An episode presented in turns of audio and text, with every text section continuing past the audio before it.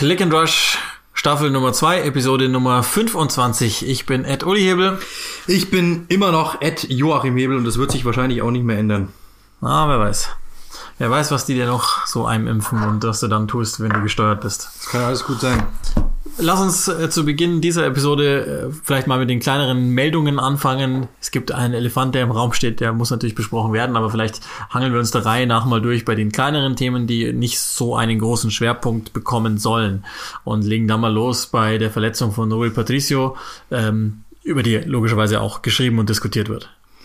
Ja, gestern Zusammenprall ähm, und natürlich war das heftig, brauchen wir nicht reden, äh, aber scheinbar, scheint also in, in der Partie gegen Liverpool, für die Leute, die es nicht gesehen haben und ähm, ja, äh, es scheint ihm aber gut zu gehen, das ist glaube ich die gute Nachricht, die wir zu verkünden haben, ähm, dass er scheinbar ansprechbar wieder ist und dass es ihm auch wirklich besser geht, ist natürlich heftig, dass ähm, ja eben quasi, was war das, ein halbes Jahr jetzt, nachdem Raul Jiménez zusammengeprallt ist mit David Luiz, jetzt wieder so etwas passiert, ähm, ist natürlich schon heftig, aber ja, äh, hoffentlich geht's ihm wirklich gut. Sah am Anfang gestern nicht so wild aus. Man sieht ja fast irgendwie, ja, irgendwie fast wöchentlich, dass zusammen, äh, dass jemand zusammenprallt und dann stehen die eigentlich gefühlt schnell wieder auf. Aber das war dann schon weit heftiger, das hat man schon gemerkt. Und ja, äh, hoffentlich wirklich keine bleibenden Schäden, logischerweise. Hoffentlich geht's ihm äh, wieder gut und alles in Ordnung. Also soweit dazu. Und dann gibt's noch eine andere Meldung. Ähm, Lee Boyer hat, und das machen wir jetzt auch nur aus Kontinuitätsgründen, weil wir ähm, immer wieder ja auch von, von Charlton erzählt haben, vom Besitzerwechsel da, weg von einem, der kein Interesse dran hatte, an, hin zu jemandem, der zumindest offensichtlich ein paar ja, Ideen hatte und Boyer geht jetzt, zwei Punkte Rückstand auf die Playoffs, Rang 8 im Moment inne in der League One, die sind ja vergangenes Jahr abgestiegen, da ist er seltsamerweise noch geblieben, jetzt tritt er aber zurück und vermutlich tut er das nicht, das ist zumindest die Meldungslage, weil er keinen Bock mehr auf Charlton hat, sondern weil er Bock auf einen Ex-Club hat, nämlich auf ähm, Birmingham. Die wiederum stehen ja ganz knapp im Moment über dem Strich und äh, sind aber und sind sie ehrlicherweise schon seit drei Monaten nicht zufrieden mit, mit Aitor Karanka. Äh, der muss wohl mutmaßlich gehen und man würde dann Lee Boyer nehmen. Ich glaube schon ein Trainer, dem man was zutrauen kann, auch in der zweiten Liga durchaus mit, mit Schalten gezeigt, auch wenn sie dann am Ende in der ersten Saison gleich wieder abgestiegen sind, dass er, dass er ein guter Mann sein kann, prinzipiell, und ähm, hat ja da auch zweimal die Playoffs erreicht in drei Jahren und dann eben einmal abgestiegen scheint als Manager ein Talent zu sein irgendwo. Man, da muss man jetzt auch mal aufpassen. Der geht natürlich dann jetzt, wenn das passieren sollte, zu Birmingham in eine Situation rein, die besser sein könnte, weil die finanziell total am Ende sind und grundsätzlich, glaube ich, der Verein jetzt nicht, wie soll man sagen, besonders nachhaltig wirtschaftet oder generell irgendwie mit irgendwas mit Plan macht. Machst du doch auch nicht. Ja, es macht ja nichts. Aber ich habe hier ein Latte Macchiato stehen nach sehr. Ja, das muss man vielleicht mal einflechten. Ich habe gestern, äh, letzte Woche das Latte Macchiato machen gelernt. äh, wirklich eine große, große Errungenschaft meines Lebens. Milchschaum machen, eine Tasse voll machen und danach Espresso drauf. Kann ich nur empfehlen. Be Beste. Und ich habe so extra krasse Gläser gekauft, wo man es noch richtig schön sieht. Ich scheine bald ein richtig krasser Untergrund-Barista zu werden. Das heißt, wenn es klimpert, dann liegt es oft daran, dass der Löffel gegen das Glas knallt, so unprofessionell, wie man halt irgendwie sein kann vor so einem Mikrofon. Aber es sieht geil aus, schade, dass ihr es nicht sehen könnt. Ihr kriegt auch mal einen. Ich kann euch auch jetzt zur Situation bei Charlton Athletic nicht allzu viel sagen. Das ist das Problem und das muss man auch in dieser Saison entschuldigen. Ich mit, mit dem engen Terminplan, mit den kürzer werdenden Saisons ist es einfach schwer möglich, irgendwas außerhalb der Premier League zu verfolgen, neben unserer normalen Arbeit ja auch noch. Ähm, so dass ich dann irgendwie was schon froh war, die EFL Trophy, vielleicht lassen wir das auch noch ganz kurz ähm, mit, mit einfließen. Auch da muss man nicht groß was erzählen, aber falls ihr das nicht mitbekommen habt, der drittprestigeträchtigste Wettbewerb in England hat am Wochenende das alte Finale aus 2020 nachgeholt und dann am 24 Stunden später gleich das aktuelle Finale ebenfalls gespielt. Da hat Selford seinen ersten Titel geholt als, als Profiverein. Sind ja nicht so jung, wie man denkt, aber die jüngere Vereinsgeschichte vor allen Dingen ist, ist glaube ich, gut dokumentiert. Das Team von der originalen Klasse von 1992 von Manchester United, also ihr wisst schon, Bud Giggs, die beiden Nevils, äh, Scholes und Beckham. Fehlt noch einer? Ich glaube nicht. Ähm, Zumindest hoffentlich nicht. Äh, und dann gibt's noch, ähm, die, haben, die haben gewonnen im, im Elfmeterschießen äh, gegen Portsmouth und dann hat's ähm, am Tag danach das Spiel gegeben, das hat Sunderland knapp gewonnen gegen Tranmere und hat also dann jetzt die diesjährige äh, Version der EFL Trophy geholt. Der Wettbewerb an sich, glaube ich, den kann man vernachlässigen. Der hat, der ist auch den meisten von den Trainern auf den Zeiger gegangen, weil die ohnehin in einem wahnsinnig engen Rhythmus spielen, Sonntag, Dienstag, Sonntag oder Samstag zum Teil auch, ähm, so dass das glaube ich eher jetzt ein Ärgernis war, aber die Trophäe ist ausgespielt worden. Das sind jedenfalls historische Tage, dann auch das Ganze ohne Zuschauer im Wembley. Daran haben wir jetzt schon uns gewöhnt, aber dass dann in 24 Stunden der Pokal erst gewonnen wird und dann wieder weggegeben wird, schon auch irgendwie seltsam. So dass, ähm, ja gut. Und dann müssen wir logischerweise, und dann wird's jetzt schon etwas größer. Ich schiebe jetzt einfach mal das Thema mit den Schiedsrichtern ans Ende, wenn wir dazu noch Zeit finden. Das hatten wir auch letzte Woche schon vor. Aber ein Thema, um das es geht, und das sind wir auch mehrfach angeschrieben worden, um das mal einzuordnen, ist äh, Wilfried Zaha. Er kriegt das sicherlich mit. In der Premier League passiert das immer noch und ich begrüße das sehr, dass äh, vor jedem Anpfiff aufs Knie gegangen wird, um einfach das Zeichen in die Welt zu senden. Black Lives Matter, da sind andere Ligen leider Gottes nachlässig geworden, beziehungsweise irgendwie haben es so schnell wie möglich wieder weggehen lassen. Ich finde eigentlich ganz gut, dass sie es machen, um eben dieses Zeichen zu senden. Aber Wilfried Zaha selbst macht's nicht, bleibt als einziger stehen und kriegt natürlich damit jedes Mal Memes oder was auch immer wir haben wollen ähm, damit. Und ähm, er erklärt es ja äh, damit, dass er, dass er sagt, diese, dieses Symbol alleine genügt nicht. Und ähm, er sieht es ja auch mehr oder weniger als Demütigung, dieses Symbol senden zu müssen. Daher bleibt er stehen. Genau. Also ich ähm, war eigentlich darauf vorbereitet bei Tottenham gegen Crystal Palace letzte Woche, dass es da schon passiert, dann war er da nicht in der Startformation. Deswegen habe ich da schon mal ein bisschen recherchiert, aber genau darum geht's eben. Es hat auch, ähm, also es hat eben genau den Grund, dass er eben sagt, er will lieber stramm stehen, als eben äh, sich auf die Knie zu gehen. Erstmal als Zeichen der Stärke und zweitens natürlich, weil er eben sagt, das ist nur eine Aktion, die nichts bringt. Ja, es ist einfach nur ein, äh, ein, ein, ein, ein Symbol, das nichts bringt und im Endeffekt passiert sonst nichts. Ja, also nur zu sagen, wir gehen auf die Knie reicht nicht. Und ähm, ich finde, dass das eigentlich, also erstmal es ist seine Entscheidung, das zu tun oder nicht zu tun. Das ist mal Punkt eins. Wenn er sagt, er fühlt sich da irgendwie, ähm, was er auch gesagt hat, so quasi irgendwo vor einen Karren gespannt, ähm, dann ist es ein gutes Recht zu sagen, das will ich nicht, sondern ich habe eine andere Meinung. Ich glaube, dass eben nur alleine diese Aktion zu verbreiten äh, nicht reicht, sondern wir müssen was tun. Und erst dann wird's wirklich spannend. Und ich glaube, da hat er komplett recht. Also nur zu sagen, wir gehen, man geht auf die Knie, bringt nichts, ist sicherlich auch gut, weil es natürlich sensibilisiert, klar. Aber wenn es dabei bleibt, äh, hilft's eben nicht. Und das ist eben genau der Punkt, dass er eben sagt, er will ähm, dort eben ein Zeichen setzen und sagen, er will, es muss mehr passieren. gerade er, der sehr engagiert ist, da in solchen Sachen auch, ähm, ist da einfach auch ein, ein, ein starker Typ. Ähm, und das ist eben genau der Punkt. Das ist eben auch das, was, ähm, was äh, Roy Hodgson auch genauso gesehen hat, der mit ihm lange gesprochen hat auf der Pressekonferenz das nochmal erklärt hat, wieso, weshalb, dass er eben sagt, ja, es macht einfach keinen Sinn. Ja? Er findet eben, dass es damit nicht getan ist. Und das muss man eben respektieren, sagte er. Ähm, und es wäre eben auch falsch, ihn dort irgendwie ähm, ja, einzunorden. Er wird respektieren, sagt er, er wird respektieren, was der Rest des Teams will. Also wenn die sagen, sie gehen auf die Knie, dann wird er das respektieren. Umge und das ist für ihn ein ganz guter Punkt. Umgekehrt müssen die anderen halt auch respektieren, dass er eben nicht auf die Knie geht. Wenn es sein Punkt ist, er ist logischerweise Betroffener, ähm, er sieht es so und er sagt eben, es muss einen Schritt weitergehen. Und dann ist es einfach genau seine Sache. Ja, das, natürlich ist es irgendwo äh, so ein wenig aus dem aus dem Muster herausbrechen, aber wenn er das für sich für richtig hält und wenn er jemand ja. ist, der sagt, ich will das so, dann ist es halt halt seine Sache. Also ich glaube, da kann man ihm jetzt nicht sagen, du darfst das nicht, du musst das jetzt, weil ich glaube, dann wären wir wieder irgendwo in der Drucksituation und wieder irgendwo in Diskriminierung zu sagen, du darfst nicht ähm, stehen bleiben. Das ist dann seine Meinung. Auf der anderen Seite muss man auch sagen, wenn natürlich der Rest der Welt und das sind ja Spieler, die auch betroffen sind, ja. Und gerade zum Beispiel, ähm, die ging ja vor aus diese amerikanische Geschichte mit, mit Colin Kaepernick, der es ja angefangen hat mit dem Kniefall. Wenn das eben, wenn du dann sagst, ich bin da dagegen, weiß ich ja jetzt nicht genau, ob das dann wieder sehr sinnvoll ist, weil es ja irgendwo dann auch so aufgefasst wird, so quasi, er ist gegen die Aktion und muss sich dann wiederum erst erklären, warum er jetzt quasi nicht auf die Knie geht.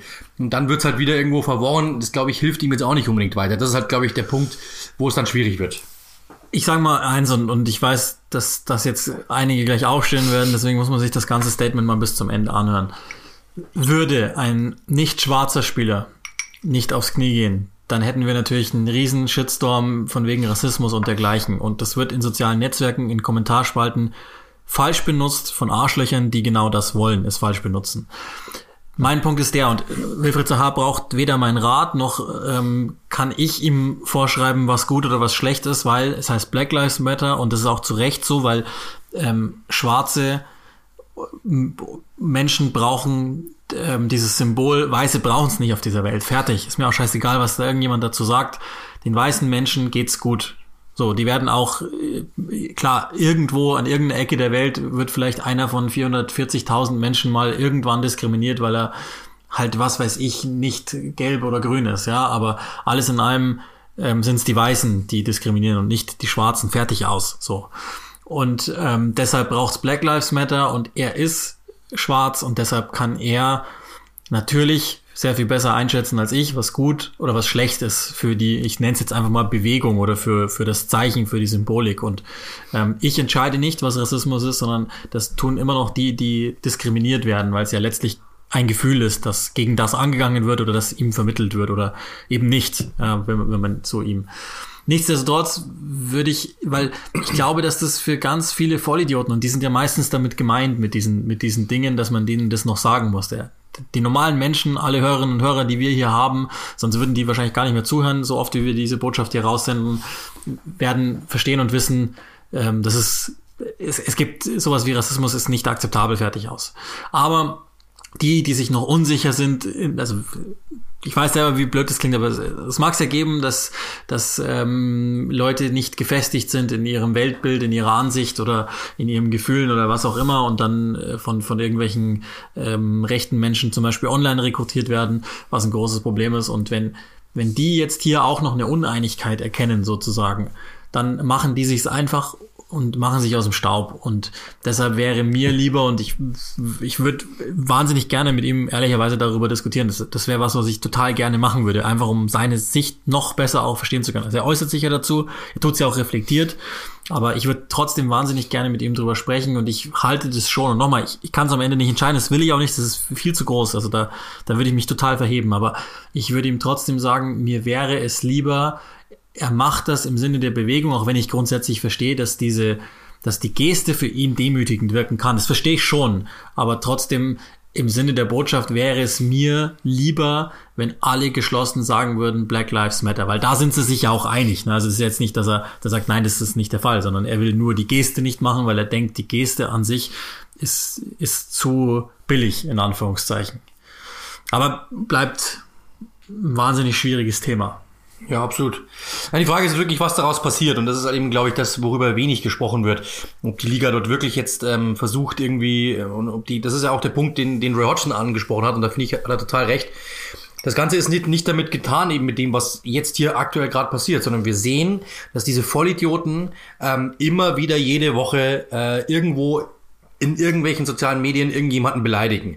Und jetzt ist es daran, und da finde ich hat er komplett recht, dass einfach diese Autoritäten, also zum Beispiel die die Behörden oder die, ähm, die, die Behörden, natürlich logischerweise die Gerichte, wie auch immer, Staatsanwaltschaft dagegen vorgeht. Ich glaube, das ist der nächste Punkt, wo wir wirklich hinkommen müssen, ähm, finde ich, weil dann ist es nämlich wirklich etwas, wo wir sagen können, es ist nicht einfach nur ein Kniefall, weil ich meine, im Endeffekt, klar, alles ist, ist, ist natürlich eine Geste und ist auch eine emotionale Geste und so, aber ehrlich gesagt, ich glaube jetzt nicht unbedingt, dass das den Rassismus besiegen wird. Man, Nein. hat auch keiner erwartet, ja, aber da, man muss eben was tun und da hat er vollkommen recht. Ich glaube, dass jetzt eben der nächste Schritt sein muss, dass die Behörden sich der Sache annehmen und sagen, hey, ähm, wenn jemand rassistisch irgendwo beleidigt, gehen wir dem nach, der kriegt eine Strafe und dann, glaube ich, in, in, in Verbindung damit ist es ein Symbol, das, glaube ich, nochmal hilft und das einfach vielleicht auch wachrüttelt und das vielleicht auch die Behörden vielleicht mal wachrüttelt, um zu sagen, wir gehen die nächsten Schritte.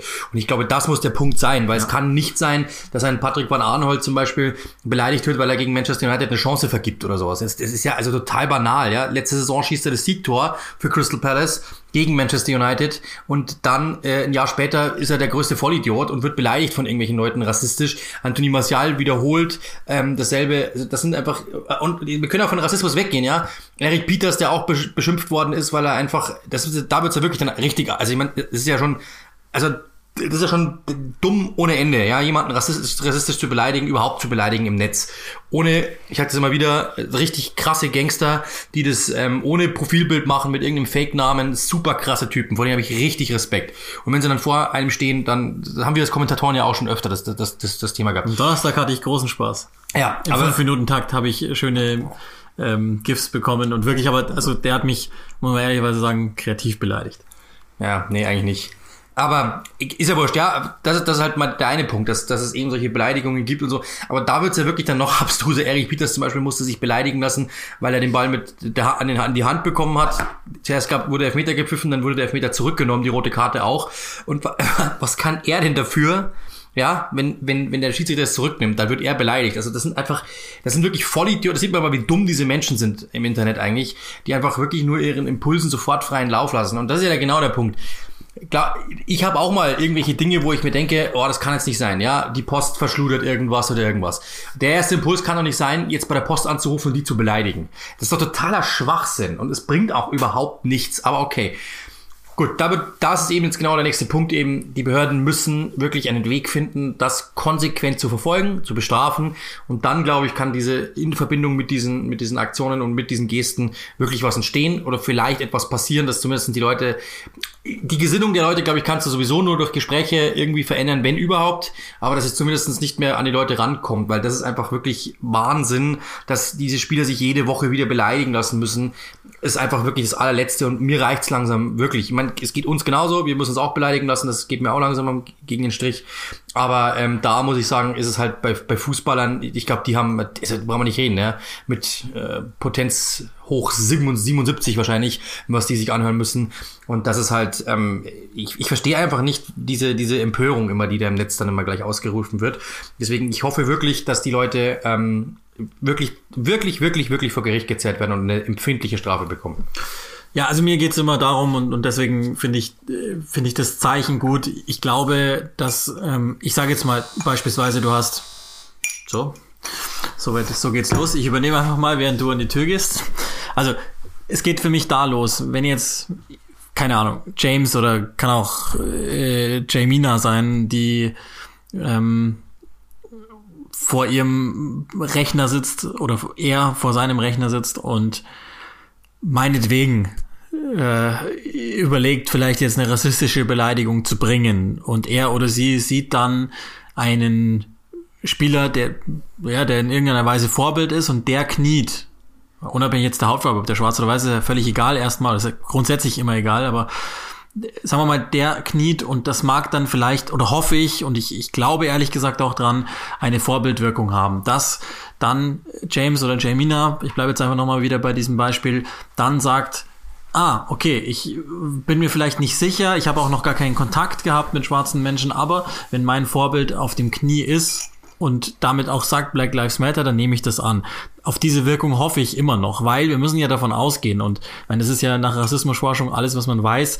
Rassisten sind ja ganz oft einfach Menschen, die ähm, weiß ich nicht, wie soll man sagen, äh, nicht besonders gebildet sind, wenig Kontakt mit, mit anderen ähm, Völkern oder wie auch immer man das nennen möchte, Kulturen hatten ähm, und dann zeitgleich auch noch irgendwie nach irgendetwas suchen im Leben. Und da ist dann gar nicht so wichtig, ob es dann links oder rechts wird letztlich, wo sie hingehen, in welches Extrem, aber sie gehen dann dahin. Und genau bei diesen Menschen denke ich, dass wenn jetzt, ich sage jetzt einfach mal, Harry Kane ja auf dem Knie sitzt, äh, ähm, auf dem Knie ist und sagt Black Lives Matter, dass dann diese Menschen vielleicht sagen, ach, Harry Kane findet, dass Schwarze nicht scheiße sind dann finde ich das auch. Und wenn es nur zwei pro Spieltag sind, ist es mir recht und mir ist es viel, viel lieber, wie die Premier League damit ähm, umgeht. Und das machen ja die, das entscheiden ja die Spieler, das entscheidet ja nicht die Liga. Äh, ich finde aber schön, dass die Liga das toleriert. Ähm, Im Vergleich zum Beispiel, wenn man in der Bundesliga guckt, das gab es zwei Wochen lang, weil irgendwie, glaube ich, niemand in negativen Schlagzeilen weltweit sein wollte und jetzt ist es einfach weg. Und da ist es mir lieber, dass die Premier League weiterhin und permanent dieses Zeichen setzt, beziehungsweise die Liga das dann duldet. Das finde ich, oder eigentlich müssen, muss man auch sagen, da ist die Premier League jetzt von den Fußballligen auch die stärkste. Die sind ja schon auch aktiv dagegen. Also da, da das glaube ich, kann man auch schon so deutlich und so gerne auch nochmal sagen. Mir fällt jetzt keine andere Fußballliga ein. Ist natürlich jetzt nicht selber Status wie bei der NBA und da werden auch wieder einige Negativbeispiele zu nennen oder wieder bei WNBA, die glaube ich mit die politischste Liga der Welt ist. Es gibt ja diverse auch Sportartikel ähm, gerade darüber und so. Aber grundsätzlich finde ich es gut, was die Premier League macht. Und wie gesagt, wenn dann ein Einzelner das hat, dann im Moment überzeugt mich das noch nicht, was ich höre, aber nochmal, das muss er selber entscheiden und hast du natürlich völlig recht. Und ich, es wird dann da schwierig, wenn der erste Weiße stehen bleibt, dann wird es echt schwierig, weil dann würde ich nicht so dann cool. Dann würde ich es auch nicht, dann, dann, dann, ich, dann bin, dann so, so offen muss ich auch sein, fände ich dann nicht so gut. Also dann würde ich jetzt nicht sagen, es ist seine Entscheidung. Dann würde ich sagen, alle jetzt geh aufs Knie. So. Aber ja, hoffentlich passiert es einfach nicht, weil ähm, das dann auch bedeuten würde, dass ähm, ja keiner, keiner so ein, also hoffentlich wenigstens keiner solche Gedankengänge hat. Absolut. So, das also dazu und dann ähm, sind wir ja schon unweigerlich bei unserem Thema der Woche und das muss natürlich in dieser Woche heißen, Chris Wilder ist nicht mehr Trainer bei Sheffield United mit langem Anlauf, jetzt ist es tatsächlich passiert, das erste Ergebnis dann auch schon ziemlich stark, aber wir müssen glaube ich jetzt mal grundsätzlich drüber reden, ähm, also wie wichtig war Chris Wilder? War es überhaupt? Die Saison vielleicht nochmal Revue passieren lassen und auch erklären, warum es dazu gekommen ist. Grundsätzlich findest du das erstmal schade, dass er jetzt nicht mehr bei Sheffield da ist? Ich sage jetzt nicht weg, weil der wird ja ziemlich sicher irgendwo wieder einen Job finden. Ja, natürlich ist es schade. Also das ist absolut schade, ja, wenn man sich das, das, das, mal überlegt. Ähm, er hat zwei Aufstiege in drei Jahren geschafft, ja, aus der Liga, ähm, aus der Liga 3 hat es geschafft in die Premier League.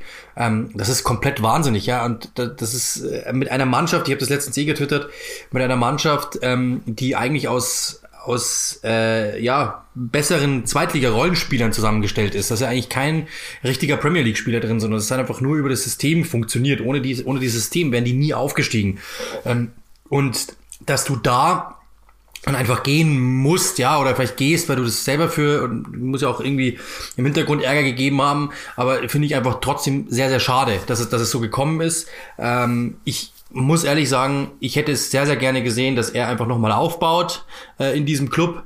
Das Ding ist halt wahrscheinlich, dass er halt einfach sagt, ich habe das nicht mehr nötig. Kann ich mir gut vorstellen, eben auch mit diesem im Hintergrund, mit, mit dem, was da abgelaufen ist. Ja, soll er wirklich, ähm, ihm sollen andere Dinge versprochen worden sein, mehr Geld, mehr, mehr Einfluss, was alles nicht passiert ist. Und dass er dann natürlich sagt, Leute, mir reicht's jetzt hier, ähm, ich werde hier so die steigen sowieso ab und dann gebe ich frei im Sinne von, dann soll es vielleicht ein anderer probieren. Das, glaube ich, ist dann der Punkt. Aber ich vermute, dass das Ganze eher jetzt, ähm, dass die, das, man merkt dass die, die Mannschaft ist ja kaum untergegangen, sagen wir mal so. Es gab, glaube ich, irgendwie ein paar Spiele nur, wo sie wirklich mit zwei Toren Abstand verloren haben. Gab nicht so viele, sondern die meisten waren halt wirklich einfach nur knapp, ja. Sondern sie waren immer dran. Im Endeffekt hat es trotzdem nicht gereicht. Äh, und das ist halt immer der große Punkt, dass man dann einfach sagen muss, okay, natürlich sind die, ähm, sind die, die, die Werte, die sie haben, absolut unterirdisch. Ja, sie haben, glaube ich, mit die wenigsten Torschüsse, äh, kriegen mit die meisten aufs Tor, ähm, haben total wenig Tore. Das ist alles halt einfach, es funktioniert einfach nicht mehr. Das muss man ganz klar sagen. Und diese, gerade diese Offensive, die ja letzte Saison auch nicht gut war, aber sie hat dann wenigstens wenige Chancen und die haben sie dann genutzt. Es funktioniert halt mittlerweile gar nichts mehr. Und das ist ja das große Problem, dass sie einfach quasi null Chancen rausspielen und noch weniger davon machen. Und dann ist halt klar, dass du einfach keine Chance hast in dieser Liga, wenn du halt einfach null Gefahr ausstrahlst und der Gegner halt irgend und hinten drin einfach irgendwann mal einfach nachlassen musst weil der Gegner zu drückt, zu sehr drückt. Dann ist es so und ähm, ich glaube aber, dass jetzt mit Wilder, wenn der weg ist, sein Konstrukt, seine Idee, seine, ähm, sein Grip, den er hat, dass wahrscheinlich, vermute ich, die Mannschaft jetzt noch mehr Grip verlieren wird, weil sie jetzt wahrscheinlich eher noch loslässt. So habe ich das Gefühl irgendwie, dass es eher jetzt noch deutlicher wird, wie unterlegen diese Mannschaft eigentlich ist. Was sie ist, was ich ehrlich gesagt nicht gedacht hätte. Ich dachte, das System, haben wir ja schon mal öfter darüber gesprochen, das System funktioniert besser, aber man muss halt auch sagen, ja, sie haben wichtige Ausfälle, Basham, Egan, O'Connell, die haben in dieser Saison, wie habe ich geschrieben, 83 Minuten auf dem Feld zusammengestanden, die waren letzte Saison absolut mit einer der besten Abwehrreihen der Liga. Und das merkt man halt, dass da einer fehlt, dass dieses, dann war Baldock mal verletzt, ähm, dann war Ender Stevens mal verletzt. Das sind dann auch groß Dinge, die kann diese Mannschaft einfach überhaupt nicht ab. Und dann kommen natürlich Spieler rein, die halt Zweitligaspieler sind. Du hast vorne drinnen null Durchschlagskraft, null Durchschlagskraft, also McGoldrick, Sharp, ähm, dazu McBurney, also die wären wahrscheinlich bei keinem anderen Premier League Team wahrscheinlich überhaupt im Kader. Ähm, und dann ist es halt so, dass du einfach im Endeffekt ja, du hast die Einstellung, die stimmt immer bei jedem einzelnen Spieler. Das System funktioniert nach wie, also ist nach wie vor der Grund, warum die überhaupt in Spielen mitzureden haben. Aber die Qualität der Einzelspieler ist einfach nicht Premier League-like. Und so hart das klingt, es ist so, aber man muss echt dann nochmal noch mal einen Schritt zurückgehen und sagen, dass diese Mannschaft überhaupt Premier League gespielt hat, ist nur Chris Weiler zu verdanken. Der hat die aus den Niederungen der dritten Liga stabilisiert, ist aufgestiegen mit ihnen, ist danach aufgestiegen in die, in die Championship, ist danach aufgestiegen in die, in die Premier League, hat sie fast nach Europa geführt und jetzt zeigt sich halt, okay, diese Mannschaft ist einfach unterdurchschnittlich gut. Und äh, das ist, glaube ich, ihm einfach zu verdanken, dass es überhaupt, dass wir überhaupt über ihn sprechen, dass wir diese, über diese Mannschaft überhaupt wieder sprechen, über diesen Club überhaupt wieder sprechen. Und ich habe nicht das Gefühl, als müsste einen um Chris, Chris Wilder, Chris, um Chris, als, als müsste einem um Chris Wilder bange sein, weil der kriegt den Verein hundertprozentig. Ja, also du hast jetzt schon wieder wahnsinnig viel angesprochen. Ich glaube, das müssen wir auch nochmal der Reihe nach äh, wirklich yo. on Detail machen, weil sonst ist es, glaube ich, auch schwer, dem zu folgen. Also grundsätzlich, ähm, dann, ich beantworte die Frage einfach mal auch in aller Kürze. Das ist, das ist eine absolute Schande, dass der dass er gehen musste, dass er dazu gezwungen wurde zu gehen sozusagen, weil das wollte er ja nicht. Also er hat ja schon klar gemacht, also dass die absteigen ist, glaube ich, jetzt inzwischen jedem klar und das ist auch jedem einzelnen Blades-Fan klar. Zu denen zählt ja Chris Wilder selber auch, das darf man ja auch immer nicht vergessen dabei. Selber eine, eine Tätowierung von Sheffield ist als Barjunge schon da gewesen und es immer sein großer Traum zu spielen und dann auch später mal zu trainieren und er hat sie ja nicht nur trainiert, sondern der hat sie ja, wie, wie du es schon gesagt hast, ähm, wirklich aus einem richtigen Loch geholt und nach, was waren das, 14, 15 Jahren wieder in die Premier League geführt und mehr noch ein aufregendes Team geschaffen, äh, mit dem man sich, glaube ich, gut identifizieren konnte als, als äh, Yorkshire Man quasi oder Women, ist ja wurscht. Und dann, ähm, und dann wirklich zum Teil auch, wie du es gesagt hast, an Europa gekratzt hat. Aber, und der Punkt ist der, er hat jetzt seit mehreren Jahren, und ich weiß jetzt nicht, welche Rolle die Pandemie dabei spielt, ehrlicherweise, aber seit mehreren Jahren schon auf ein paar Missstände hingewiesen, ähm, wo er meinte, da muss rangegangen werden. Punkt eins und das ist ja logisch in der Gegenwart, hat er äh, zum Teil Spieler gefordert, die er nicht bekommen hat. Ähm, ich habe es heute extra nochmal nachgelesen. Also ich glaube, das haben wir sogar alle noch irgendwie halbwegs parat, dass sie an Watkins und an, an Colin Wilson dran gewesen sein sollen. Und das Problem ist nicht so sehr gewesen, dass sie die Ablösen nicht bestreiten wollten. Das war nicht der Punkt. Prinz Abdullah hat da jeweils das Geld gegeben, aber nicht für die Gehälter. Und das ist auch eine Zahl, die, die auch ähm, dafür spricht. Seit ihrem Aufstieg Nummer 6 Netspending in der Premier League, aber das ist eben nur die halbe Wahrheit, weil ja, sie haben die Ablösen bezahlt für McBurney, für Brewster, aber die Grundgehälter nicht. Und da war auch Prinz Abdullah offensichtlich nicht dazu bereit. Und dann hat Wilder gesagt, ich kann aber dann keine Mannschaft hinstellen. Innenverteidiger gewollt, nicht bekommen. Linksverteidiger gewollt, nicht bekommen. Zentralen Mittelfeldspieler gewollt und nicht bekommen. Im Winter alleine. Dann diese ewige Stürmerthematik und ja, da muss man auch sagen, Wilder hat äh, ein paar Transfers getätigt, die nix waren. Also McBurney für 20 Mille viel, Brewster hat noch nicht getroffen, ja. haut nicht echt hin. Ähm, Burke ja, Burke und, und ähm, auch äh, Musset, wenn man den mit reinzählen möchte, oder auch von mir aus. Ähm, Der auch immer verletzt ist, das ist das große Problem. Ja, dann, aber bei, ja. Bei, bei, bei McBurney, äh, bei McBurney sag ich schon, bei Berge ist es äh, das ist ja auch so mit so ein Grund, dass der jetzt ähm, seit Jahreswende so nicht mehr ganz da ist. Der hätte schon funktioniert und den glaube ich, das ist da auch ein echtes Inven Invest so, aber grundsätzlich ist das das eine Problem. Und das andere, und das scheint viel tragender zu sein, Chris Wilder wollte, dass der dass der Trainingskomplex inklusive Akademie endlich mal auf Premier League Niveau kommt. Und da ist mein Punkt. Also, ohne das jetzt einschätzen zu können, wer da was, die Pläne liegen ja schon seit ein paar Jahren rum jetzt da, aber dieser Trainer hat genug gezeigt, dass er das Invest bekommen muss. Jemand wie der mit diesen Erfolgen ohne ohne echtes Fundament. Wenn der so weit rauskommt, was würde der denn tun, wenn er eine eine Möglichkeit hätte, äh, dass ihm wirklich zugearbeitet wird. Nächster Punkt, der dabei ist, und das, das scheint dann letztlich den Ausschlag gegeben zu haben, Prinz Abdullah ist seit Jahr und Tag daran, einen Director of Football zu installieren. Und das ist auch noch ein Thema, das wir vielleicht kurz ansprechen sollen bei Manchester United. Nichts, das haben wir vergessen ähm, bei, bei, bei der Besprechung. Nicht, dass ich jetzt gegen einen Director of Football bin, aber Chris Wilder hat genügend Erfolge erzielt und klipp und klar gesagt in Richtung Prinz Abdullah, ich möchte das nicht. Ich bin der Hands-on-Manager hier. Ich möchte das machen.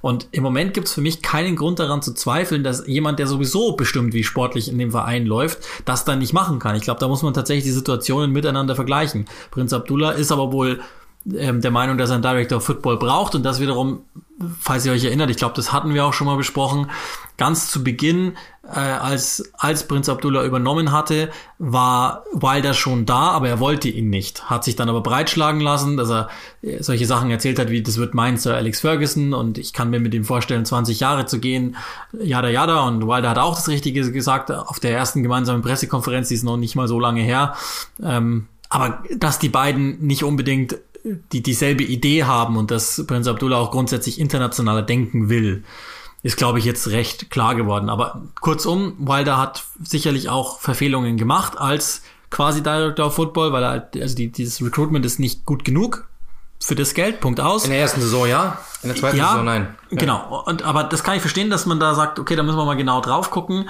Nichtsdestotrotz, alleine der sportliche Erfolg und ganz ehrlich, selbst der Abstieg, den zähle ich da durchaus mit rein. Mit der Mannschaft, das war ja eigentlich fast klar, dass es irgendwann nach hinten losgehen muss. Halte ich das trotzdem nicht für einen mass massiven Misserfolg, wie du es gesagt hast, auch nie so groß abgeschossen worden zu sein, außer jetzt. Hm. Nämlich am Wochenende gegen Leicester, wo jetzt vielleicht das auch nochmal der Vollständigkeit halber dazu, dass ähm, Paul Hackenbottom, der, der ehemalige Leeds-Trainer, der auch ehrlicherweise da nichts gezeigt hat, jetzt übernommen hat, gemeinsam mit Tyndall und Alan Nill. Ähm, ist halt jetzt so und das werden sie jetzt zu Ende bringen. Ist auch völlig wurscht, wer diese Saison jetzt zu Ende bringt und dann müssen sie neu aufbauen. Und das werden sie dann aber wohl mit einem ziemlich komplett neuen Gesicht machen. Und das ist für mich die eigentliche Schande, weil Wilder wollte grundsätzlich. Und das ist wahrscheinlich jedenfalls in der jüngeren Geschichte der beste Manager und wahrscheinlich ist er sogar überhaupt der beste, den sie da je hatten, dem wir auch vor einem Jahr um die Zeit haben wir noch darüber gesprochen, warum dem kein größerer Mal eine Chance gibt. Ich bin gespannt, ob das jetzt passiert, aber das nur mal zu den Hintergründen was da passiert ist. Und dann müssen wir es natürlich auch einmal nochmal sportlich einordnen, wie du es schon getan hast, was eben nicht funktioniert hat. Also es ging ja schon mal los. O'Connell von Beginn an verletzt und mhm. Henderson vor allen Dingen weg. Mhm. Und den hätten sie ja gern gehalten. Also und Absolut, es war jetzt auch nicht so, dass er überhaupt nicht bereit gewesen wäre, darüber nachzudenken. Nee, eben. Das ist ja genau das Ding. Also er wäre ja schon ganz gern geblieben. Man muss auch sagen, Ole Gunnar Solskjaer hat ihm wahrscheinlich ein geblöfftes äh, Angebot hingelegt, so quasi, du kannst schon, wirst bei uns spielen dürfen können, was ja dann weniger der Fall geworden ist, als es im Endeffekt versprochen war. Ich glaube, der ist auch nicht zufrieden, aber ja, ähm, du hast mit Aaron Ramsdale jemanden geholt, der also für mich Note 3 ist vielleicht maximal, also das ist ein ordentlicher Torwart, aber nicht mehr. Und ähm, Henderson hat eine Spitze eine ganz andere Qualität. Du hast halt ständig Probleme gehabt. Baldock war verletzt ständig. Du hast O'Connell verletzt gehabt. Es war dann Egan und Basham die einzigen. Das sind ja ehrlich gesagt, also Egan und Basham sind ja eigentlich äh, nicht mal Drittliga-Profis, wenn man ehrlich ist, sondern das sind ja einfach Typen, die wirklich einfach über die Arbeit kommen und über den Verbund hat es allen mit allen funktioniert. Ender Stevens dasselbe. Der hat noch ähm, League Two, glaube ich, sogar gespielt, wenn mich alles täuscht, mit Portsmouth. Ja. Mit Portsmouth. Ähm, du hast lauter solche Spieler eben. Ein Landström, der bei Everton quasi rausgekegelt worden ist, mehr oder minder. Also du hast bei allen Spielen, bei allen, äh, allen Vereinen, äh, bei allen Spielen hast du große Probleme eigentlich gehabt, da irgendwie überhaupt Qualität hinzubekommen. Ein Flag, der eigentlich nie irgendwie groß etwas gezeigt hat. Und das, das Lustige ist, dass die waren ja in der, ersten Saison alle im Konstrukt insgesamt, also das ist genau das, was eben eine Mannschaftsleistung auszeichnet, dass eigentlich egal ist, die Einzel, die ist immer nur die Summe der Einzelteile. Und diese Einzelteile haben allesamt funktioniert in der Summe und deswegen hat das ganze Konstrukt funktioniert. Problem ist aber, und das ist kurios, weil du nämlich das gerade gesagt hast, du weißt nicht, welche, welche Rolle die Pandemie gespielt hat. Ich auch nicht. Aber ich glaube, das weiß Chris Wilder auch nicht. Kurioserweise, seit dem ersten Lockdown hat diese Mannschaft überhaupt nichts mehr hinbekommen. Davor waren sie komplett mittendrin in, in, um, in den Rennen um Europa und danach komplett raus. Und das ist, danach ging gar nichts mehr. Und dann sind sie ja noch abgestürzt und das ist halt eben genau das große Problem. Dass irgendwie, ich weiß nicht, was da verloren gegangen ist, aber es ist eine Menge verloren gegangen. Und jetzt in dieser Saison einfach nur Verletzungen. Sie lassen Großchancen liegen ohne Ende, ähm, haben es versucht mal mit Burke vorne drinnen, der außer Schnelligkeit, das haben wir jetzt spätestens gelernt, gar nichts hat. Ähm, das ist ja wirklich Wahnsinn. Du hast ähm, eben mit McBurney jemanden, der außer Kopfball gar nichts hat. Du hast mit Sharp jemanden, der halt einen, einen guten Abschluss hat, aber mehr halt leider nicht. Äh, und das ist halt das große Problem. Du hast dort, das ist eben genau das, was ich gemeint habe, du hast eine Mannschaft zusammengestellt aus Spezialisten. Du hast äh, einen laufstarke Außenverteidiger, die können aber nicht wirklich Fußball spielen. Du hast im Mittelfeld ähm, einen passstarken Spieler ähm, dort drinnen eben. Ähm, du hast äh, dann natürlich ein paar Spieler, die die gut beißen. Du hast mit Berge jemanden, der vielleicht so ein bisschen Box-to-Box -Box sein kann, aber eigentlich auch nicht wirklich. Äh, du, du hast harte Verteidiger, aber du hast niemanden, der es im Verbund macht. Und das ist das große Problem. Du hast Spezialisten, das wäre mit Sicherheit, jeder Einzelne würde irgendeinem Team in der Premier League weiterhelfen. Jedem, jed, jeder irgendeinem. Aber als Gemeinschaftsverbund sind es halt lauter in der FIFA-Sprache kann man wieder sagen, lauter 75er oder sowas, ja, äh, die dir halt nicht groß, wirklich ein großes, ein gutes Team bilden. Das hat natürlich, und das ist eben das große Problem. Das, was, was man immer wieder sagt, ja Du steigst auf aus Liga 2, bist dort der absolute Oberkracher. Und dann kommst du in die Liga und dort sind einfach alle jeder einzelne Spieler ist fünf bis zehn Stärken besser als du. Und dann komm, musst du von dem Punkt kommen, wo du sagst, wir haben ständig den Ball, musst du komplett neu anfangen und musst sagen, jetzt müssen wir gegen den Ball gut arbeiten. Das heißt, du kannst deinen ganzen Plan eigentlich über den Haufen werfen. Das hat im ersten Jahr super funktioniert, weil sie die wenigen Chancen genutzt haben und irgendwie auf einer Welle geritten sind. Und jetzt im zweiten Jahr funktioniert es halt überhaupt nicht mehr. Du kommst überhaupt nicht mehr klar mit diesen Aktionen und der Gegner ist mittlerweile so clever, dass er sagt, lass die ruhig kommen mit ihren hohen Außenverteidigern die können ruhig kommen, weil die wissen noch gar nicht, was sie da tun. Weil selbst wenn die den Ball irgendwo ins Zentrum bringen, McBurney oder Burke oder irgendjemand lässt die Chance schon liegen, wir können kontern, und dann sind die mit ihren Außenverteidigern so offen, hinten fehlt ein O'Connell, du hast dann irgendwie so eine halb zusammengestellte Abwehr, wo immer irgendeiner gerade nicht gut drauf ist und dann knacken wir die. Und genauso war es ja dann auch immer. Es hat einfach gereicht, diese zwei, drei Fehler auszunutzen ähm, und dieses System, das ist ja, das muss man auch mal ganz klar sagen das war ja das, was am Anfang gleich geheißen hat, wenn die aufsteigen mit diesen hohen Außenverteidigern und nur drei Spielern, die hinten absichern, das kann in der Premier League in die Hose gehen. Das Wunder ist ja ehrlich gesagt, dass es nicht in die Hose gegangen ist in der ersten Saison, dass es so gut funktioniert hat, weil einfach irgendwie einfach alles noch funktioniert hat. Und jetzt sind sie halt einfach eingenordet worden und irgendwo normalisiert worden. Und das tut mir sehr leid um Chris Wilder, weil, und das ist der große Punkt, das ist einer der sympathischsten Trainer, einer der ehrlichsten Trainer, einer der charmantesten Trainer, einer der witzigsten Trainer und jetzt kommt das schönste Wort der Welt, das ist einer der authentischsten Trainer. Jede Pressekonferenz mit dem ist einfach wirklich der Wahnsinn, weil der einfach echt ein netter Kerl ist. Ich glaube, wenn du den kannst du bei jedem Dorfverein auch finden, so einen Typen wie den. Cool, und das meine ich jetzt nicht negativ, so ein bisschen Christian Streich-Typ, der einfach sagt, so wie er es denkt und immer mal einen Schmäh auf den Lippen hat und einfach ein cooler Typ ist. Und ähm, dementsprechend tut's mir für ihn sehr, sehr leid, weil das wirklich einer ist, der mir sehr, sehr viel Spaß gemacht hat. Und ich finde, vielleicht ist das der Punkt, ähm, ich, wenn ich als Kommentator gelesen habe, ich habe ein Spiel von Sheffield, da dachte ich mir immer, hm. Und dann dachte ich mir, ich sag mal, Chris Wilder, ein cooler Typ und ein cooles System und irgendwie ganz witzig und eigentlich ganz cool. Und ich glaube, diese, dieser charmante Part ist jetzt komplett weg. Ich finde, dass dieses Team hat mit, mit Sicherheit von, die hatten nie drei Sterne von fünf oder von zehn oder wie auch immer. Aber die haben, glaube ich, einen massiven Einbruch in Sachen ähm. Sympathie und in Sachen Wertigkeit jetzt hingenommen. Diese Mannschaft ist jetzt wieder äh, mit, mit den Birminghams und die, dieser ja, Welt. Genau, genau. Ich, fürcht, ich, ich, habe auch ehrlich gesagt die Befürchtung, dass es sich auch vom Management her genau dahin bewegt. Und das ist jetzt vielleicht der große Vorteil, dass gerade keine Zuschauer da sind, weil ähm, ich glaube, die Quittung wäre nicht so super positiv gewesen, weil also ziemlich 100 Prozent ja. wären mit Chris Wilder gegangen und, und glaube ich, äh, sind auch der Meinung, dass das, was er will, passieren sollte. Und ähm, ja, schade. Ich bin, ich bin bei, bei, bei Wilder echt auch nochmal gespannt, weil, also man, ich glaube schon auch, dass, dass, dass dessen äh, Status nochmal gelitten hat. Ich bin gespannt, ob, ob sich zum Beispiel, und ich meine, das ist ja die, die höchste Kaste, in der wir denken können, die Evertons dieser Welt sich dann vielleicht mal mit ihm befassen würden, wenn es denn soweit ist. Ich fürchte, dass der auch wieder bei einem ambitionierten Zweitligisten anfangen muss. Um ich, komischerweise habe ich irgendwie das Gefühl, obwohl ich eigentlich denke, dass er, dass er bewiesen hat, dass er mehr kann, ähm, wenn auch jetzt, und ich glaube, das ist halt schon pandemiebedingt ist, glaube ich, haben wir auch im, in dem Vorschau-Podcast vor Wiederaufnahme nochmal gesagt, dass, dass die natürlich schon auch stark von Körperlichkeit leben und die Trainingsmöglichkeiten waren halt nicht so optimal. Jetzt die Vorbereitung war kurz, ähm, ja, und dann passiert halt sowas mal. Die einzelnen Spieler äh, haben nicht funktioniert, teilweise auch krasse Leistungseinbrüche gehabt. Ähm, so jemand wie Bruce, damit, für den du wirklich viel Geld ausgegeben hast, sucht sich halt selbst hätte funktionieren können, dann hätten wir alle gejubelt. Mhm. Oliver Hat Norwood. nicht funktioniert, genau. Ja, letzte Saison. ist ja krass eigentlich. Ja, ne? also, Oliver Norwood, die letzte Saison. Ich, mir ist es auch schon aufgefallen im ersten Spiel nach der Pandemie. Ich glaube, das war gegen Aston Villa. Wo ich mir echt gedacht habe, so, der, der galt ja als der Passmaster und so haben alle in England gesagt und der, einer der besten Passspieler der Liga, der hat keinen mehr an den Mann gebracht und war dann plötzlich irgendwann sogar raus. Ähm, dann hast du mit Ethan Emperdue natürlich einen Jungen, der plötzlich, der muss mal im defensiven Mittelfeld spielen. Dann muss er wieder nach hinten in die Abwehr. Dann muss er plötzlich Linksverteidiger spielen. Dann hast du mit, mit Keen, mit Keen Bryan jemanden, der plötzlich da spielen muss, wo du denkst so, ähm, das kann, hä, wer ist das überhaupt, ja? Ähm, dann ist er plötzlich wieder raus, dann hast du mit Max Lowe jemanden, der plötzlich spielt, dann ist der wieder raus, ähm, mit, mit Jaden Bogle jemanden, der plötzlich dann wieder, also das sind ja wirklich Spieler, ich sage euch das jetzt, die, wer, wahrscheinlich werden jetzt ein paar da sitzen und sagen, wer ist denn das überhaupt? Ja, ja. ja und das ist groß. Ja, und, und das Ding ist, das, ist das große Ding. Ich glaube, das trifft ja vollkommen richtig, was du vorhin schon mal angedeutet hast. Ethan Emperdue den verträgt ein funktionierendes Team, ein Booster verträgt ein funktionierendes Team.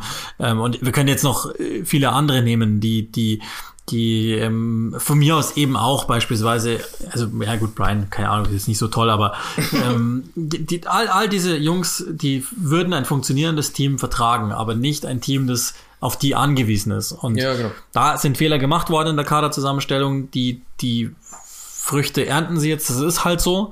Ähm, das, das tut mir leid. Ich glaube, du wirst mir jetzt wieder nicht widersprechen. Wir gehen jetzt nicht davon aus, dass Sheffield nochmal Premier League Fußball spielt ähm, in der nächsten Saison, sondern die werden in der Championship ran müssen. Ich bin- sage in den nächsten zehn Jahren nicht mehr. ich, ich fürchte es auch. Ich bin sehr gespannt, was da jetzt für Vorkehrungen getroffen werden. Ich würde mir wünschen, dass, dass zumindest das das Vermächtnis des Chris Wilder ist, dass sie irgendwann mal merken, stimmt, eigentlich müssten wir auch infrastrukturell was arbeiten, weil das ist ja der fette Vorteil, dass du jetzt zwei Jahre gespielt hast. Du kriegst die vollen Reparationszahlungen ähm, in der Zeit, in der du eh kein Geld hast nach Abstieg und dann musst du die in, in Steine investieren. Fertig aus, weil die, die Beine, ähm, da musst, da musst du, brauchst du sowieso jetzt einen Plan C und nicht den Plan B. Ja, aber die haben ja, also das ist ja das Witzige, weil ich meine, vor der Saison ist ja dann, oder letzte Saison, glaube ich, war das sogar am Schluss, dass eben äh, diese, diese Streitigkeiten mit dem anderen Besitzer Kevin McCabe dann irgendwann mal äh, beiseite gelegt worden sind, indem einfach vor einem Gericht entschieden worden ist, wer jetzt wen auszubezahlen hat und wer jetzt plötzlich der einzige Boss ist. Alle haben, haben, haben gefeiert, weil sie gesagt haben, wow, cool, jetzt haben wir endlich ähm, gehört das Stadion wieder einer Person, wir können wieder, sind wieder handlungsfähig. Äh, das, das Stadion wurde dann eben zurück an, an gehört jetzt Prinz Abdullah auch, weil der es zurückgekauft hat. Das heißt, dachten, als hätten sie alles in einer Hand. Ähm, das Problem ist bloß, McCabe war derjenige, der damals, ich weiß nicht, ob die Geschichte ja kennt, der auf einem Jugendturnier irgendwann mal äh, halb betrunken mit Chris Wilder ähm, gesprochen hat, wer bist du, was machst du? Äh, damals noch bei Northampton, glaube ich. Ähm, wolltest, willst du nicht bei uns anfangen? Und dann haben sie die so im, im, in Rausch geredet, dass sie gesagt haben, okay, wir machen das zusammen. Ähm, und ich glaube, dass McCabe eben derjenige ist, der ein Wilder-Typ war oder umgekehrt, Wilder war der McCabe-Typ und dass Abdullah jetzt einfach halt die große, die größere Planung irgendwo hatte und ich finde das einfach gänzlich falsch. Ich habe auch damals gedacht, cool, der Streit ist vorbei, weil das war immer Thema, Streit zwischen den beiden Besitzern und dachte mir, hey, es ist vorbei und alle meinten, Abdullah wäre da sogar noch der vernünftigere der beiden gewesen. Ähm, und jetzt zeigt sich, dass es wahrscheinlich nicht so war und dass es für den Verein einfach nicht gut ist, weil ihr werdet, das ist ja immer das Ding. Ähm, du holst jetzt wieder irgendeinen Durchschnittstrainer, du hast Durchschnittsspieler. Ähm, und das ist ja das Ding. Chris Wilder hat aus einem durchschnittlichen Team etwas durch sein System etwas überdurchschnittliches gemacht. Und ich weiß nicht, ob du noch mal so jemanden findest, der dir das nochmal äh, äh, erhebt. Und Sheffield ist jetzt nicht, wir sehen das ja, selbst Leeds ist ein Team, das weit größer ist, ähm, finanziell wahrscheinlich mehr Möglichkeiten hat als Sheffield. Äh, und trotzdem ähm, hat es ewig gedauert, die wieder hochzubekommen. Ja, weil du brauchst einfach mehr als nur Geld. Oder ist jetzt nicht so, dass Leeds eher nur über Geld kommt, aber du brauchst halt einfach mehr als nur Geld in, in dieser zweiten Liga. Du brauchst einen Plan und der muss durchgezogen werden. Und das nicht über 34 Spieltage, nicht über 38 Spieltage, sondern über 46. Das ist total krank. Mit den Pokalwettbewerben, die du noch hast dazu. Das heißt, du hast einfach fast jeden dritten, du hast Champions League Spielplan und hast aber eine Zweitligamannschaft. Und das kriegen halt nur wenige hin. Und ich kann mir gut, ihr seht es, wie viele Mannschaften es erwischt. Sunderland, liebe Grüße, ähm, die absteigen aus der Premier League in die Championship und dann glauben, ja, ja, das kriegen wir schon wieder hin und sie kriegen gar nichts hin. Und das ist eben genau der Punkt, wo man eben sagen muss, ähm, es kann auch sein, dass Sheffield übernächste Saison wieder in Liga 3 ist. Wenn dort jetzt nicht aufgefangen wird und nicht der Ernst Lage erkannt wird. Ja. Immerhin gibt wieder ein Steel City Derby, wenn es dann soweit ist, ähm, vor Zuschauern. Äh, ich glaube, viele haben, haben einfach auch Angst, dass Prinz Abdullah jetzt das tut, was, was ganz oft äh, Leute mit seinem Fußballwissen tun, nämlich einfach irgendeinen, der ihm nahe ist, installieren und nicht nach, nach äh, Wichtigkeit auswählt. Und da ist natürlich der Director of Football gemeint, der dann alles übergeordnet hat. Ich nenne euch nochmal zwei Zahlen, die, glaube ich, vermessen, wie schwierig das auch ist, äh, Sheffield einzuordnen.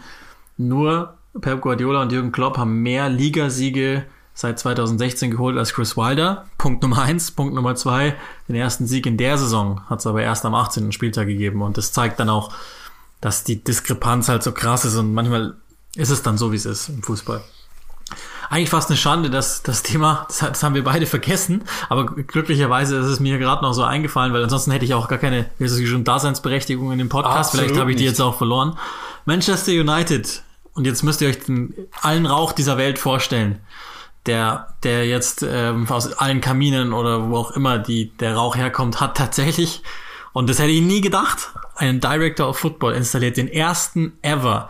Und den Namen, den werden wir alle kennen. John Murtaugh heißt er. Es ist weder Van der Sar geworden, noch Patrice Evra, noch Rio Ferdinand, noch, weiß gar nicht, wen ich noch gelesen habe, Paul Mitchell, glaube ich. Ähm, Und irgendjemanden hatte ich noch auch gelesen, der angeblich äh, irgendwie in irgendeiner Weise ähm, ich weiß gar nicht, irgendein Franzose, glaube ich noch, der in irgendeiner Weise auch äh, hätte da sein sollen. Es ist jetzt John Murto geworden. Und ähm, was sollen wir, eigentlich müssen wir jetzt den Podcast beschließen für alle Zeiten, weil über, über was sollen wir jetzt noch uns aufregen? Ich vermute, dass ähm, du als Chefreporter einfach so einen großen Einfluss genommen hast, dass die einfach reagieren mussten, weil du den Druck so groß gemacht hast, dass die sich dachten, wir können das jetzt nicht, wir können es nicht, weil der Druck von Uli Hebel wird so groß auf uns. Der Chefreporter, überlegt euch das mal, das können wir nicht machen. Ähm, was der, der hat so, der ist so einflussreich und so ein krasser Chefreporter, ähm, wie es keinen in irgendeinem anderen Medienhaus gibt. Wir können nicht mehr anders, bin ich mir ziemlich ich, sicher. Ich sage euch jetzt eins, ich habe mir die Haare brutal nach hinten geschleckt und, und habe mich wahnsinnig selbstverliebt im Spiegel angeschaut und habe versucht, die Manchester-Seite zu erreichen. Also die sprechen nicht mit Medien im Moment. Daher, du warst ja auch mal Jugendtrainer, oder? Ja, genau. Ich habe auch, ich habe auch mal bei FIFA äh, sogar in verschiedenen Ländern trainiert und habe eine brutale Erfahrung. Bei mir war es damals genauso. Daher ähm, kann ich kann ich alles genau richtig einschätzen. Ohne Mist, mir ist es mir scheißegal, wer es ist. Es ist mir völlig wurscht. Ich, also, ich, ich, ich, ich zitiere, ich, ich sag mal so, das hier ist wirklich ein Brief, den ich jetzt gleich versiegeln werde mit Notar drauf. In einem Jahr wirst du sagen, Alter, was machen die da? Ja gut, also ich meine, das, ist, das ist natürlich immer, also grundsätzlich, vielleicht fangen wir mal da an. John Murto ist äh, eine interne Lösung und es war nie die Rede von einer internen Lösung. Die finde ich ja jetzt prinzipiell erstmal gar nicht so schlecht, weil alles, was ich über den gelesen habe, äh, Beckham wollte den wohl unbedingt zu Inter Miami auch lotsen, äh, hat sich den Ruf als Problemlöser erworben bei United. Also alle Aufgaben, die man ihm so hingelegt hat, hat er bislang optimal gelöst. Unter anderem äh, wirklich die, die Frauenfußballabteilung auf, auf elitäre Beine gestellt. Das war so der Punkt, wo alle gesagt haben, okay, dem ist es zuzutrauen. Der hat auch schon teilweise Aufgaben für Ed Woodward übernommen und das, das ist der Punkt, auf den ich hinaus wollte. Es gibt jetzt einen Director of Football, der sollte übergeordnet die Strategien erstmal ausgeben. So, und ähm, der kann mit Ole Gunnar Solskjaer oder andersrum, so wie es aussieht, an, an Solskjaers Status soll sich nichts verändern, das ist nicht, das halte ich nicht für richtig, aber das hält Manchester United für richtig. Entsprechend müssen sie es dann auch behandeln.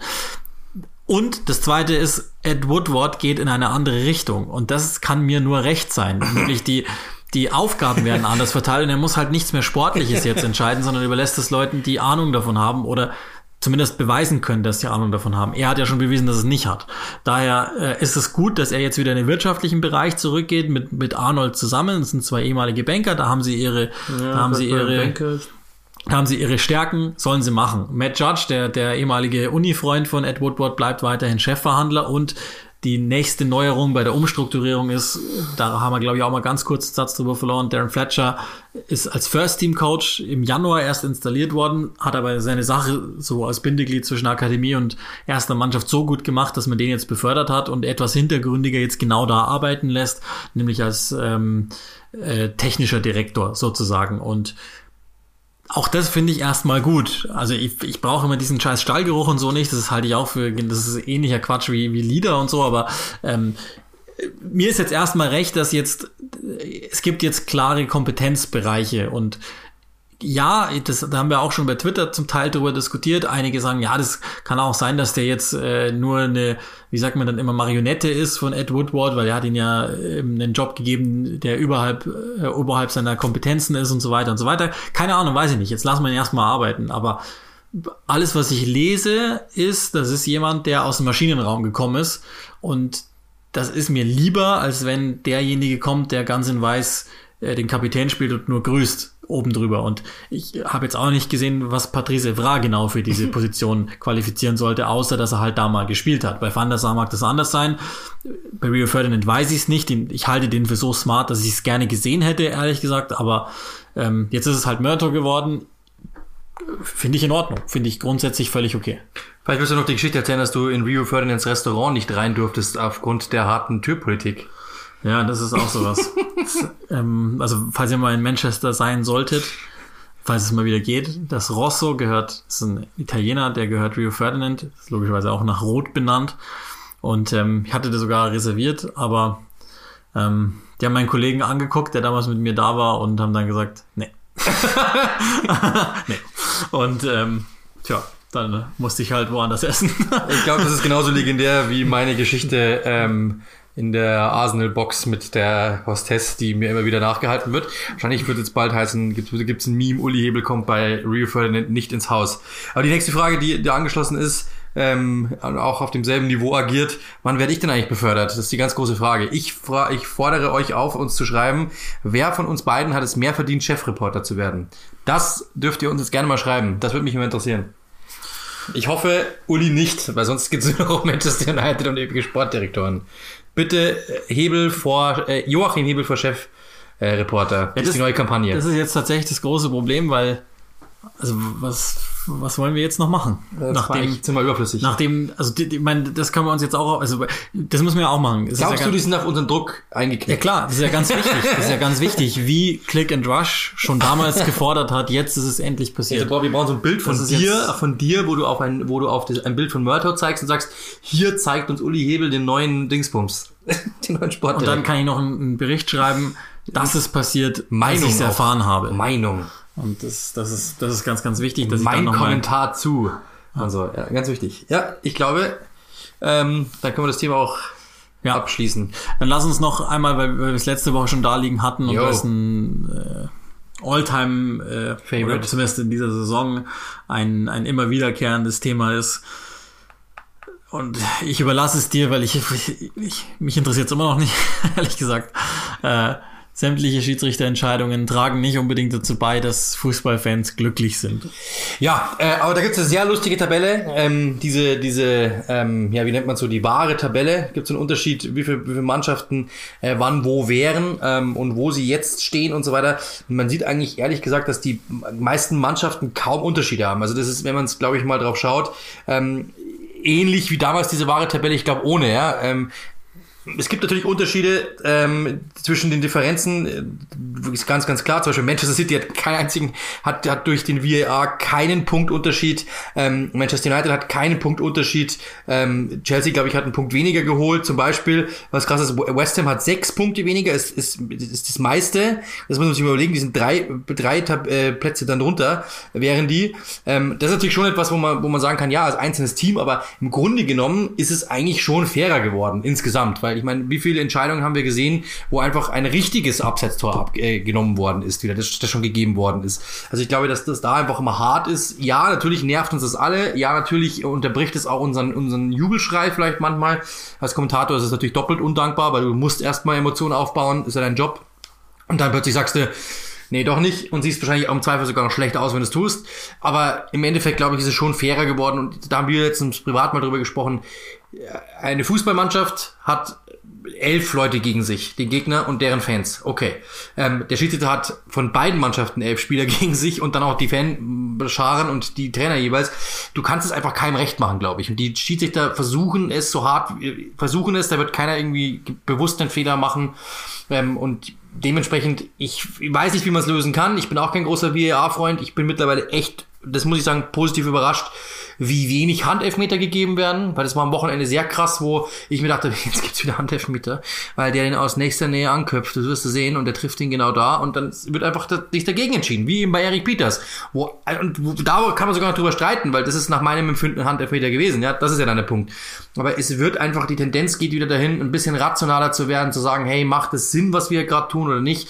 Und ich glaube, das ist die Entwicklung, die es einfach wieder treffen muss. Aber, und das ist das Witzige, scheinbar muss ja das IFAB schon wieder die nächsten Regeländerungen ja. für den Sommer angekündigt haben. Und das ist halt einfach wirklich Wahnsinn. Ich glaube, dass wir, wir versuchen gerade so lange zu doktern, bis es, bis es wieder, bis es wieder bricht. Und das ist, glaube ich, das große Problem. Das Ding ist ja das, äh, das ist das, also es gibt ja hier und da dann die Möglichkeit, mal mit, mit Leuten zu sprechen, die auch in der Branche sind. Und das sind ja dann Profis, das sind professionell arbeitende Menschen, professionell im Fußball arbeitende Menschen. Und die sagen dir zum Teil, um ehrlich zu sein, ich weiß es einfach nicht mehr. Ja. Und selbst wenn sie die Regelsprechung kennen, kennen sie die Auslegung aber nicht mehr. Genau, und so ja. geht's ja uns auch, dass ja. du manchmal denkst, jetzt Moment mal, also du musst aufpassen, ist das, das, das, das und das gegeben und dann ist aber wieder nicht das gegeben und ähm, aber war das 1994 so, als wir angefangen haben? Nein, eigentlich nicht. Also ich meine, die Diskussion gab es auch, aber also, ja, ich hatte auch das zwei Gefühl, Auslegungspunkte irgendwie. Ich hatte auch das Gefühl, es, es war mal einfacher irgendwie, vielleicht nicht fairer, das, das sei schon, das ist ja genau der Punkt am VAR. Unterm Strich ist es gerecht,